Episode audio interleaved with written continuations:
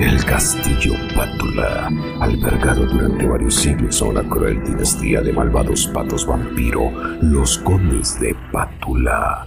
Se dice que a estos seres horrendos se les puede destruir clavándoles una estaca en el corazón o exponiéndolos a la luz del sol.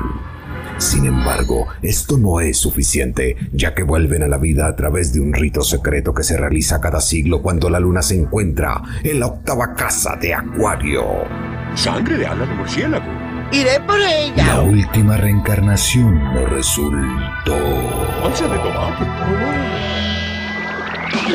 de la Pampa, dejando Transilvania.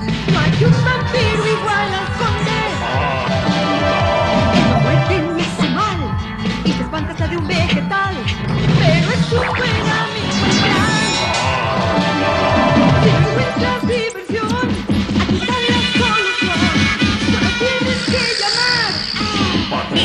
Soy el conde Pátula.